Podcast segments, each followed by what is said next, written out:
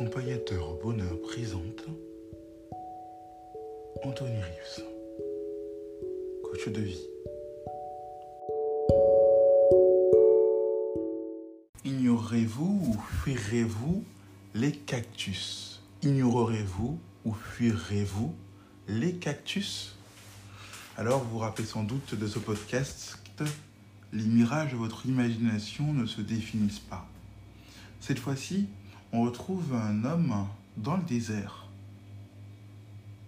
seul, assoiffé. Il a déjà traversé plusieurs mirages. Il a, il, s'est fourvoyé. Il est presque découragé.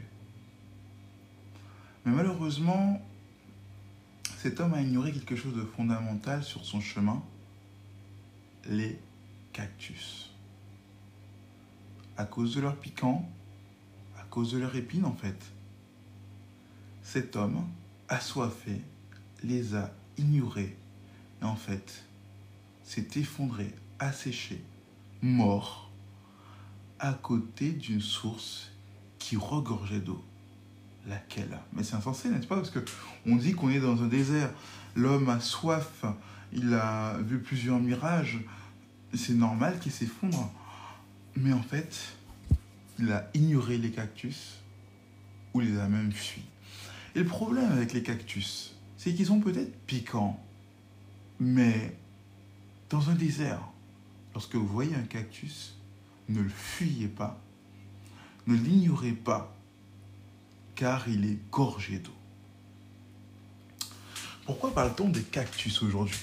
Est-ce que c'est pour développer un podcast sur la survie? Non, forcément. L'idée, c'est que parfois, dans le désert de notre vie, de nos objectifs même de vie, on peut avoir l'impression d'être dans un désert. On a un objectif, mais personne ne nous soutient. On a un projet, mais personne n'est là pour nous aider à l'accomplir. En fait, personne ne croit en nous. Alors, dans ce désert assoiffé de soutien, assoiffé d'encouragement, assoiffé de choses qui nous poussent à, accroître notre détermination, on s'effondre parce qu'on ignore que la principale chose qui devrait nous nourrir, c'est nous-mêmes. C'est de nous que devrait venir la motivation. Mais parfois, on considère que l'on est plein d'épines, on a trop échoué, on n'est pas à la hauteur. Alors, on épuise notre énergie, du moins la dépense dans le mauvais sens, on s'effondre très rapidement, alors qu'en fait, on était gorgé d'eau. Mais ce n'est pas tout. Il y a d'autres cactus que l'on peut ignorer, parce que dans le désert, il n'y a pas qu'un cactus. Peut-être que le premier cactus, dès le départ, c'était nous. On n'a pas voulu briser les épines de nos pensées toxiques.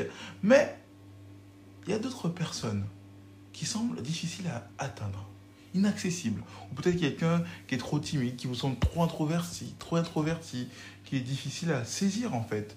C'est trop d'efforts demandés de chercher à s'approcher de quelqu'un d'aussi renfermé ou quelqu'un qui parle pas trop, qui reste discret. La personne qu'on n'entend jamais. Mais bon, comme elle est dans son coin, on a un peu, on a un peu habitué à notre zone de confort, d'amis. À quoi bon? Parfois, ces personnes recèlent des trésors d'encouragement, de force, qui sont parfois un tremplin pour nous.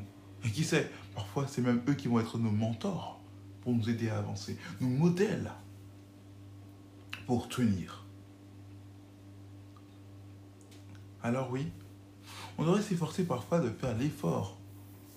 C'est une oxymore hein, que je viens de faire. C'est une oxymore. On devrait s'efforcer parfois d'aller, de se pousser de se forcer à aller vers de telles personnes qui semblent être des cactus, mais qui pourtant sont vivifiantes, encourageantes, et cachent des secrets dans leur personnalité qui sont brillantes.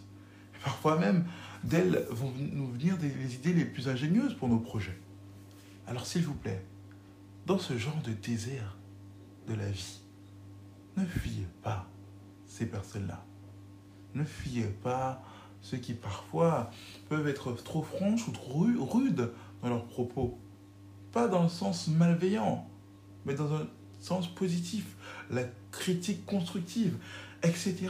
C'est ces gens-là, c'est ces personnes-là qui vont vous aider à avancer. Ou d'autres personnes qui, vous avez l'impression, parfois, semblent être toxiques, selon les apparences. Voilà. Euh, si tu n'as pas réussi ça, c'est que tu l'as mal fait. C'est que tu es mal pris. C'est que tu n'as pas réfléchi. C'est que tu ne t'es pas posé. À chaque fois qu'elles ont quelque chose à nous dire, c'est cinglant. Mais si on examine bien, elles ne nous ont pas découragés à atteindre notre projet. Elles nous ont juste dit qu'on s'y est mal pris. Leur franchise heurte notre orgueil, notre ego. Et du coup, on se dit, hum, hum, hum, finalement, elle, ah, je ne pense pas. je ne pense pas que ce soit un allié. Je ne pense pas que ce soit un ou une alliée. Elle est plutôt négative, toxique. À chaque fois que je suis à côté d'elle, elle me rabaisse. Alors qu'en fait, c'est juste quelqu'un qui vous pousse à donner le meilleur dans votre projet. C'est juste qu'elle ne sait pas comment formuler les choses. Elle a peut-être aussi besoin que dans votre communication avec elle, vous fassiez comprendre que ça vous heurte, que ça vous blesse. Et elle changera son code de communication. Peut-être. Vous voyez un peu Dans le désert, parfois, on peut trouver des moyens de survivre qui sont simples à notre portée. Si on a une paille ou quelque chose d'assez fin, quelque chose qui nous permet d'extirper l'eau du cactus, on arrivera à survivre tout en coupant les épines au fur et à mesure. je ne sais pas comment tout le monde s'y prend dans le désert parce que je n'ai jamais été personnellement, mais euh, tout, tout, le monde est différent et peut-être qu'il y a différentes méthodes pour survivre. En tout cas, si un jour vous allez dans le désert, vous n'avez plus d'eau et que vous voyez un cactus, ne l'ignorez pas, ne le fuyez pas. Et par contre, ça, désert ou pas, désert réel ou pas, vous pouvez le faire dès à présent.